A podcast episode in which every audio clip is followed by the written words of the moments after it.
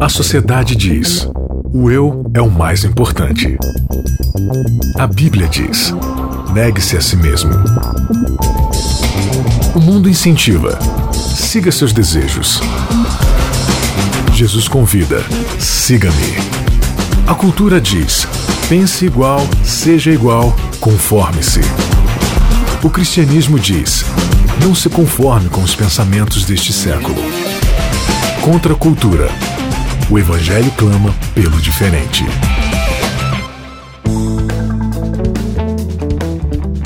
E aí, tudo bem? Esse é mais um Contra a Cultura entrando aqui para você nesta semana na sua rádio Novo Tempo ou também no seu aplicativo de podcast aí, né? Obrigada pelo seu carinho de sempre. Você sempre nos acompanha através do site novotempo.com/barra Contra a Cultura ou através, assim como eu falei, do nosso podcast que está aí no seu aplicativo. Você tem acesso a todos os nossos episódios. Quem vos fala, Bianca Oliveira, muito prazer. E aqui comigo, ele, o Espírito Santo.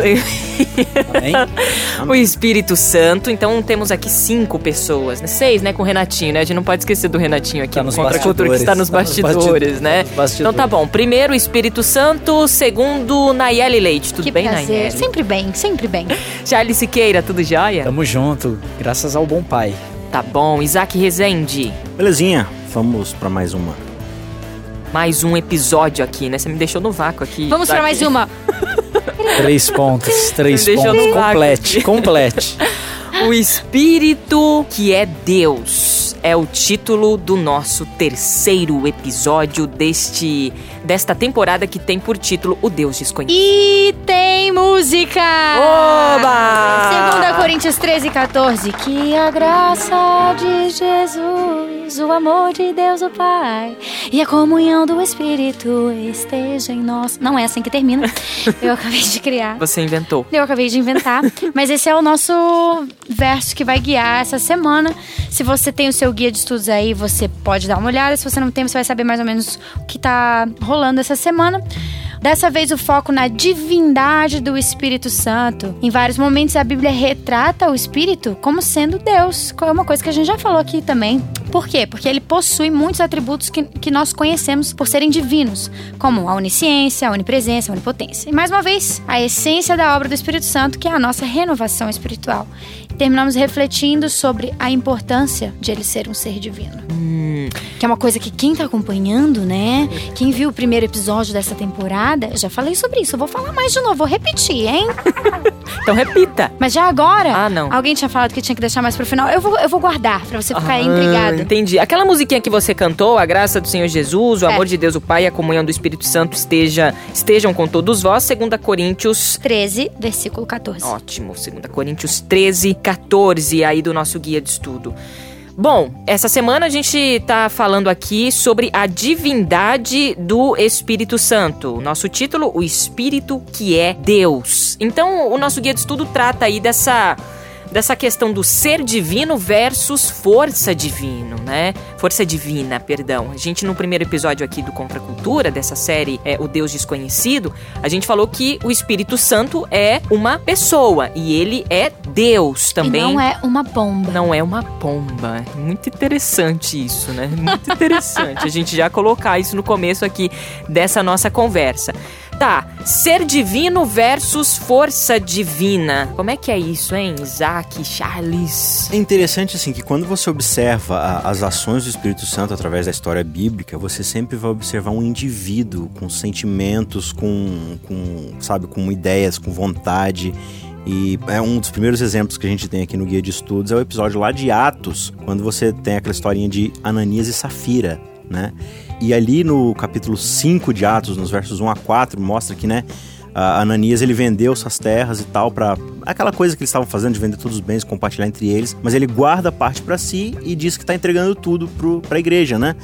E aí Pedro fala na hora, olha, você mentiu pro Espírito Santo. Aí, né, você já viu alguém mentindo para uma força, para uma energia? Mente pra alguém, né? né? Você mente pra uma pessoa. Você não vira pra sua tomada e fala assim: ah, tô ligando o ventilador, mas na verdade é um micro-ondas. ah, te enganei. né? Você não mente pra uma energia. Quem falou que no Quem primeiro falou que não ia ia fazer, fazer essas nenhuma coisas, piadinha? Ah, isso foi no episódio passado. Ah, tá. Vai longe, né? Vai Então você longe. mentiu pra gente. né? Eu menti pra essas forças que são vocês aí. Enfim, mas aí, não obstante a isso, no verso posterior, Pedro vai falar assim: porque você não mentiu pra homens, mas mentiu pra Deus. Então o que, que ele tá falando aqui? Ao mentir pro Espírito Santo, você estava mentindo para Deus. Você estava mentindo para a pessoa. Você não estava mentindo simplesmente para uma energia cósmica. E aí você vai ter vários outros episódios assim que a gente sempre tá lidando com uma pessoa e não com uma força. É interessante isso que o Isaac tá falando, porque o, nesse mesmo texto, nesse mesmo episódio que está relatado aí no, no livro de Atos, você encontra uma evidência tanto da personalidade do Espírito Santo, que eu acho que é algo que a gente ainda vai falar um pouquinho Sim. mais também, né? Quanto da divindade do Espírito Santo, porque ele é colocado no mesmo patamar da divindade. Em um momento, Pedro é, adverte ali Ananias e Safira, dizendo: Olha, você não mentiu para homens, você mentiu para, você mentiu para o Espírito Santo. Aí depois ele diz: Você não mentiu para homens, você mentiu para Deus. Ou seja, essa mentira que ele dirigiu para o Espírito Santo é como se ele tivesse mentido para o próprio Deus, porque o Espírito Santo, na lógica da Bíblia, ele também faz parte da divindade. E quando a gente volta um pouquinho, né, a Naélia tá falou da pomba, que não é o Espírito Santo, o Espírito Santo não é a pomba, mas é um símbolo do Espírito Santo, né? De tantas metáforas que a gente tem no Novo Testamento para ele, né? O lance do vento, da água, do fogo, da pomba. Mas ali no episódio do batismo de Jesus, você vê claramente uma distinção entre essas três pessoas, né? Então, aqueles que pretendem dizer, não, o Espírito Santo é Jesus, mas é uma outra forma de Jesus, é uma extensão da força E no de batismo Jesus. de Jesus estavam as- os três. Os três né? personagens, as três pessoas, né? Os três componentes dessa comunidade divina que a gente chama de Trindade. Então você vai encontrar ali Deus o Pai que manda o recado, né? Esse é meu filho amado, Jesus sendo batizado ali pelo João Batista e o Espírito Santo que desce como pomba, né? A Sim. Bíblia diz que ele desce como uma pomba Pairando sobre Jesus, assim como ele pairou lá na criação, né? lá na criação. É, o lance de força divina, né? Inconscientemente, às vezes a gente lida com, como uma força e tem, tem gente até que acredita que ele é de fato uma força. Então a palavra de Deus, essa que é revelada para nós, as escrituras sagradas, elas comprovam a divindade então do Espírito Santo. Nós temos evidências de que ele sim, de fato, é um Deus, Sim. né? Nós temos. Ou se elas não provam, sem sombra de dúvida, elas dão uma clara noção de quem a gente tá lidando, né? Às vezes você pode dizer, ah, você pode ser chato e falar assim, não, é inconclusivo e tal, mas elas são bem claras em dar essa noção pra gente de com quem a gente tá lidando. E aí, voltando pra essa ideia de, de, de ser uma pessoa, né? Pedro que vai dizer, né? Não entristeçais o Espírito Santo, né? Vai falar dessa coisa do, do pecado contra o Espírito Santo e tal. De novo, você não vai entristecer a sua tomada de energia elétrica se você não, não usá-la ou se você fizer alguma coisa contra ela.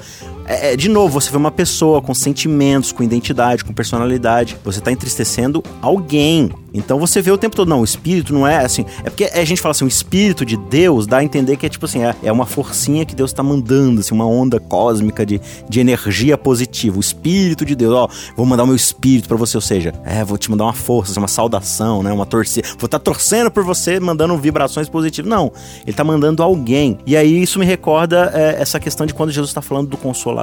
Exatamente. Né? Tava pensando. Vocês querem comentar um nisso. pouco sobre isso? É o lance do consolador, do consolador. Vou te mandar outro consolador, porque Sim. eu já fui o primeiro, então já tô te mandando outro, né? Eu tô Sim, mandando o segundo. E Né? na verdade a palavra original nem é consolador, né? É uma das tentativas que a gente faz para poder traduzir a palavra paracletos, né? Paracletos é simplesmente alguém que está ao seu lado. Paracletos, né? Alguém de pé ao seu lado. Alguém que está próximo de você, que está com você o tempo todo, né? Então, aí ele vai traduzir como consolador, advogado, né? Presença, então. Mas essa ideia de alguém ao seu lado. Aí Jesus fala assim: olha, eu tô aqui com vocês o tempo todo, né? Vocês estão me vendo, eu, eu tô realizando essas coisas, tô com vocês, ajudando vocês e tal. É, eu vou embora, mas eu vou deixar outro consolador com você. Aí no dia seguinte tem energia elétrica na sua casa. Mas você não, você não deixou outro consolador, você me deixou uma, uma força, uma energia, né? É a mesma coisa assim, né, nessa coisa de ilustração. Você contrata alguém pra fazer uma, uma obra na sua casa. O cara tá construindo sua casa, ela tá construindo. Só que aí o cara fala assim: ó, não vou poder continuar com vocês, vou ter que ir embora, mas vou mandar outra pessoa, outro construtor pra poder terminar sua casa. Aí chega no dia seguinte, é uma força, é uma energia, é o quê? Tem que ser outra pessoa, né? Então quando Jesus sai de cena, ele deixa outra pessoa, outro consolador, outro alguém pra estar presente ao seu lado o tempo todo. Ou seja, isso comprova também a divindade do Espírito Santo. Né? É, Parece-me também que nesse texto, né, que a gente está se referindo aqui no Evangelho de João, quando Jesus usa a expressão, né, e enviarei outro consolador, essa palavra outro, ela significa outro da mesma natureza. É halos, né? E É halos, é isso halos, mesmo. halos e é heteros, alguma coisa assim, né? Sim. É, há uma palavra para outro que significava outro do mesmo tipo. É outro da no mesma sentido de natureza. mais um da mesma espécie e da mesma espécie. natureza, sim. Ou seja, o Espírito Santo, ele Eu vou te mandar outra coisa. Eu vou te mandar outro igual a mim, Hum. né? É basicamente isso, né? É, o Espírito Santo é uma extensa, na verdade, a pessoa do Espírito Santo é uma extensão da natureza do próprio Jesus Cristo, né? Aquilo que ele fez, aquilo que ele significou para a vida dos discípulos, o Espírito Santo daria continuidade nessa obra, presente ali com eles, né? Então a gente poderia dizer que é um outro Jesus, não que ele seja é, Jesus, é lógico que não, mas que ele vem para fazer as mesmas obras que Jesus Sim. fez, para dar continuidade na presença de Jesus. Tem hora que isso dá um nó na cabeça da gente, né? Que são três. Mas os três são um só. Mas esse um só ainda são três. Desculpa a minha, Mas tem que meu dar. devaneio. Não, não, porque o mas dia, é que dá um Mas o nó. dia que não der um nó significa que a gente tá acima deles, porque a gente já entendeu completamente eles. né? Impossível, que é o que a gente falou a temporada toda de, De Jó, Jó. que é querer colocar Deus, Espírito Santo e Jesus dentro de um quadradinho que não, não existe dá, esse né? quadradinho. Até por isso que essa expressão que a Bianca usou, né? A gente tem aí algo que comprova a divindade do Espírito Santo, depende do que a gente entende por comprovar, né? Se a gente for seguir aí o método científico, empírico e tudo mais, então a Bíblia, ela não é para ser julgada com esses métodos científicos e tal, porque ela não se preocupou com isso. A Bíblia é uma narrativa, é uma história. Existem alguns arrazoados teológicos, algumas construções que a Bíblia faz para argumentar, para criar alguma sistematização da teologia, existe. Mas na verdade, a Bíblia é uma história que vai narrando e o Espírito Santo ele vai aparecendo em algumas cenas e ele vai deixando rastros, ele vai deixando pistas acerca de quem ele é. E à medida que a gente vai juntando essas pistas, isso vai dando pra gente uma direção, vai dando pra gente evidências na direção daquilo que ele é. Mas eu imagino que a gente vai ter uma eternidade toda aí pela frente pra gente poder conhecer mais esse Deus desconhecido, né, que é o Espírito Santo. É mais do que colher informações em relação a Deus Pai, Deus Filho e Deus Espírito Santo, é, em especial o Espírito Santo agora nessa temporada, a gente precisa é, trabalhar para conhecê-lo, né? Igual o Jó na temporada passada, né? Falando que, olha, eu ouvia falar, e de fato eu acho que ele ouvia muito e, e- e tinha muitas informações, mas hoje eu o conheço, né? E a gente trabalhando para buscar essa, esse conhecimento, aí a gente tem a verdadeira experiência, que a experiência é algo onde você entra em contato com alguém e isso, ou com alguém ou com algo e isso te impacta. Quando causa esse impacto, você teve uma experiência, né? Então, acho que fica um, veio isso na minha mente agora, né? Esse contracultura aí pra gente parar pra pensar que mais, né, às vezes nem coisas estão reveladas e de fato nem tudo foi revelado, né? E a fé vem, vem não só de ver, não é? Bem-aventurado aquele que não viu e creu, né? Porque às vezes a gente fica muito assim, não, não, não, mas peraí, tem comprovações? Eu, jornalista que sou, às vezes eu fico meio assim, sabe? Tipo, não, eu preciso, não, mas onde você viu? Não, eu não sei o que lá, ah, não, não. O que a, a profissão pede, claro, mas ah, no, no âmbito da fé ou da experiência espiritual, nem, nem sempre eu vou ter isso, né? Essa, essa questão empírica, né? Acho que isso daí apareceu muito na conversa que Jesus teve com Nicodemos lá na madrugada, né? Porque Jesus começa a explicar para ele como se desdobra a experiência espiritual e Nicodemos ele quer uma fórmula mágica, ele quer que Jesus explique para ele de maneira objetiva. Não, mas como assim nascer de novo? Então quer dizer que eu tenho que voltar pro ventre da minha mãe? Me, me explica, me explica de maneira tangente, concreta. Aí Jesus falou: "Não, não, não, a experiência espiritual, ela é uma coisa subjetiva". E ele usa, né, a questão, a ilustração, o espírito sopra onde quer, é, quer dizer, o vento sopra onde quer e tal, e você não pode é, controlar esse vento, mas você sente os efeitos dele. E a mesma coisa acontece com o Espírito Santo. A revelação, ela nos dá uma referência, mas o Espírito Santo não está preso a essa revelação que nós temos, que é a palavra de Deus. Ele é livre, ele é solto, Boa. ele age em nós, ele, atra- ele trabalha em nós, ele trabalha através de nós, ele continua soprando no nosso coração informações, impressões, percepções, Boa. ele continua agindo em nosso meio, ele está solto, ele está livre. Ao mesmo tempo, uma coisa que a Nayeli falou que em alguns episódios anteriores foi muito interessante, o Espírito Santo, embora ele seja livre, ele está solto, ele não é incoerente, ele não é contraditório. Então, se ele nos revelou algo, se ele nos comunicou algo acerca da natureza de Deus no passado e que chegou para nós através do texto bíblico, então tudo aquilo que ele sopra hoje, que ele impressiona hoje a viver, a fazer ou experimentar, também deve ser uma extensão e não uma contradição desse texto que já foi revelado pra gente. Então hoje nós estamos dando continuidade numa Bíblia que é a nossa vida, mas essa Bíblia tem que ser um eco desta Bíblia que nós já temos nas nossas Tem mãos. que estar fundamentado fundamentada na palavra. Ótimo. Ah, o nosso guia de estudo é, traz aqui ainda para falar sobre a divindade do Espírito Santo, falando que o Espírito Santo é Deus.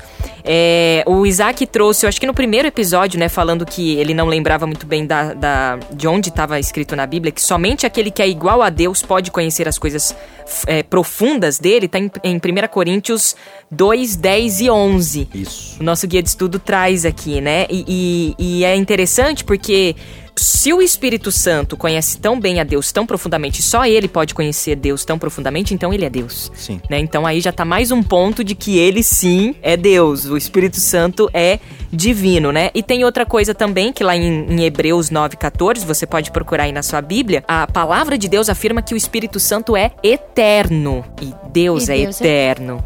Né? Então, mais uma evidência, né? De novo, né? A gente tá usando verbos que eles indicam relacionamento e não simplesmente mera existência.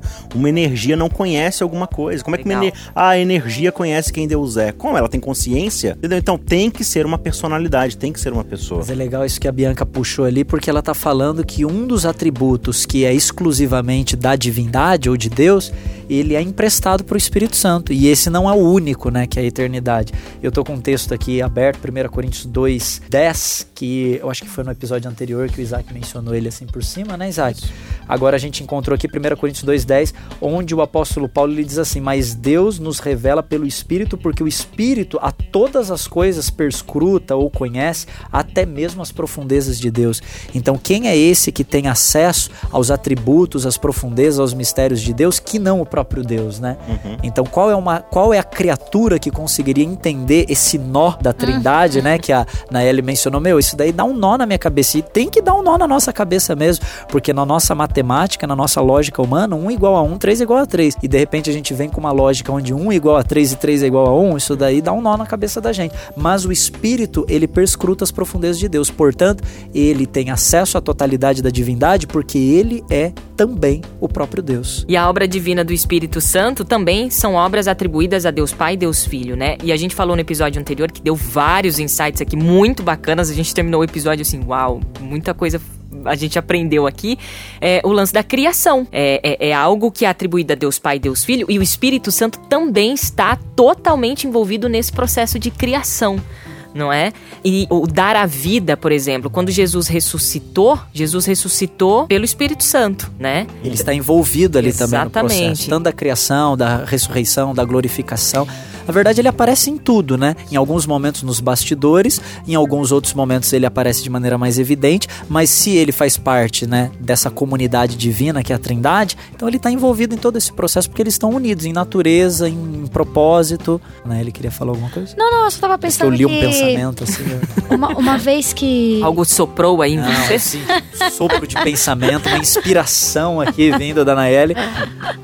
Não, eu só Compartilhe pensei conosco, que uma vez que Jesus ressuscitou e foi enviado um novo consolador, não deveria ser tão difícil agora, pensando nisso, é, pra gente se relacionar, entre aspas, com o Espírito Santo, porque ele é que é o pessoal agora. É ele quem escuta as minhas ora- orações, é ele quem leva e traduz as minhas orações a Deus. Então é com ele que eu tô falando quando eu fecho meu olho ou quando eu tô orando em qualquer lugar, entendeu? E isso é muito pessoal. Eu me deu esse, esse pensamento e eu achei Sim, e é isso mesmo, porque a gente sempre fala assim, não, Jesus está comigo o tempo todo, Jesus está comigo o tempo todo. É, se você for pensar em divindade, ok. Ok. Mas hoje o papel de Jesus não é estar com você ao seu lado, é o outro consolador que está o tempo todo com a gente. Jesus, nós entendemos. Isso dá um nó, né? Tá, então, nós entendemos que Jesus, o Cristo que esteve aqui, ele tá onde? Ele tá no santuário fazendo a intercessão pelos nossos pecados, para perdoar os nossos pecados, nos purificar. Quem está conosco o tempo todo ali é a pessoa do Espírito Santo. Então, na verdade, o nosso amiguinho... Paracletos, esse É o aí. Paracletos, é o que está ao nosso lado o tempo todo. É o Espírito Santo. Mas é claro, aí a gente tá. O, que a gente faz na nossa oração, a formulazinha, digamos assim, da nossa oração é o quê?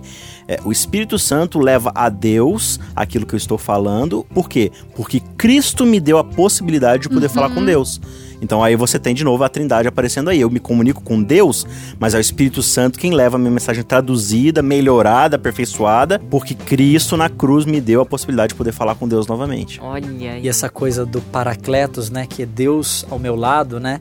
Se o Espírito Santo é esse que está ao meu lado, Jesus ele também é revelado como Emmanuel, que é Deus conosco, né? Sim. Ou seja, é, é isso que deixa confuso, mas ao mesmo tempo que encanta a gente, né? Sim. Porque os dois, eles têm identidades muito semelhantes, né? Sim, sim. O Jesus que veio para ser Deus conosco, agora envia um Espírito Santo que também é Deus conosco, porque Paracletos Sim. é Deus ao meu lado. Sim. Então é Deus conosco. É, é que Jesus ele tem né, um papel muito mais profundo, que é Deus como eu, né? Ele, ele se torna um Deus como ser humano. Então ele é Deus conosco também no sentido de Jesus é o único que se torna ser humano. pra- ele tá realmente conosco no sentido de carne, ao nosso lado ali, de, de ser um de nós, né? Mas também o Espírito Santo continua sendo esse Deus não, não conosco. ser exatamente Sim. igual a nós, né, em termos de natureza, mas ele se identifica com a nossa humanidade, não perdendo a sua identidade divina.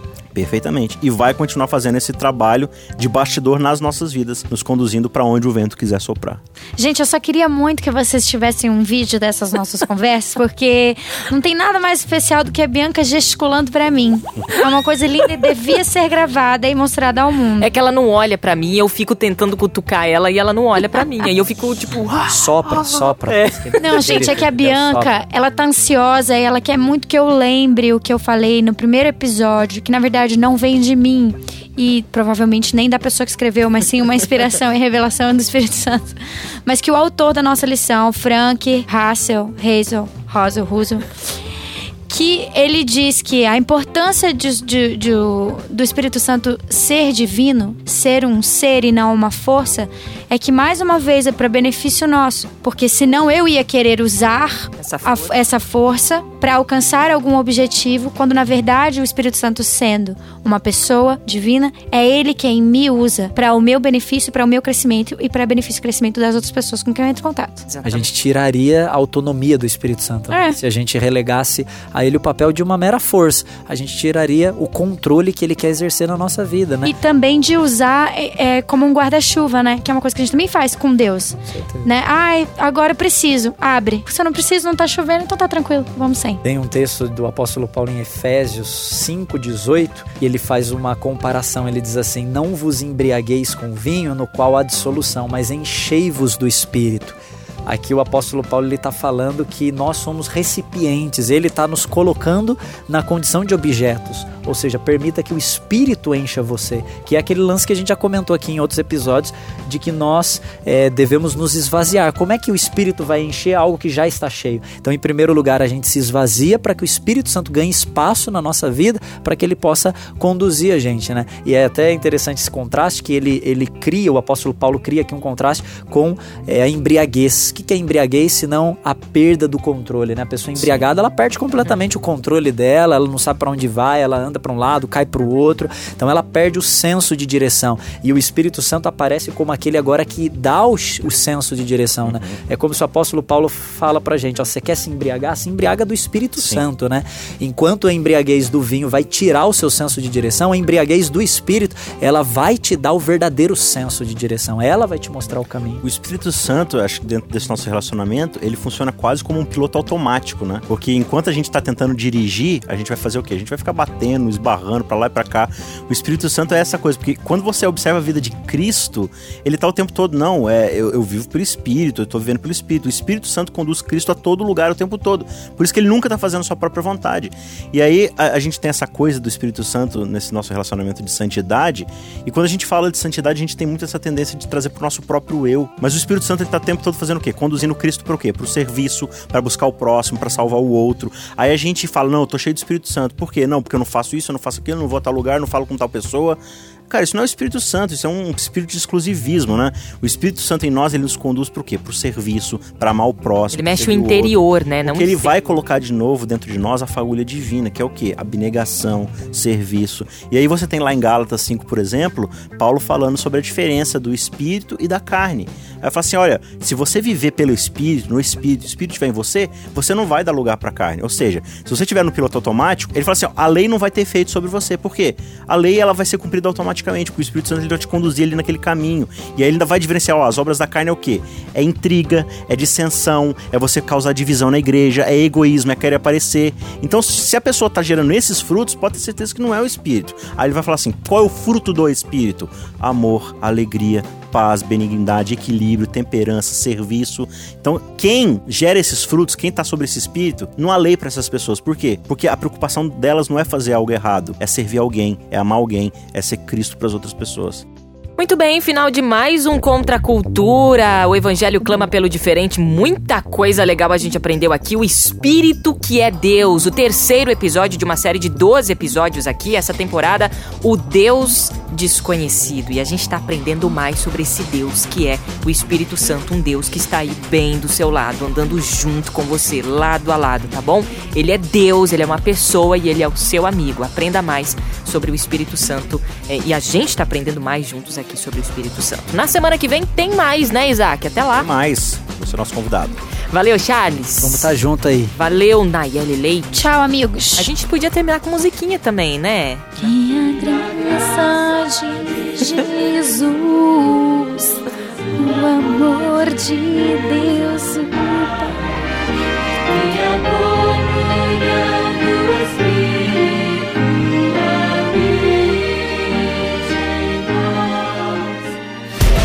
Contra a cultura. O Evangelho clama pelo diferente.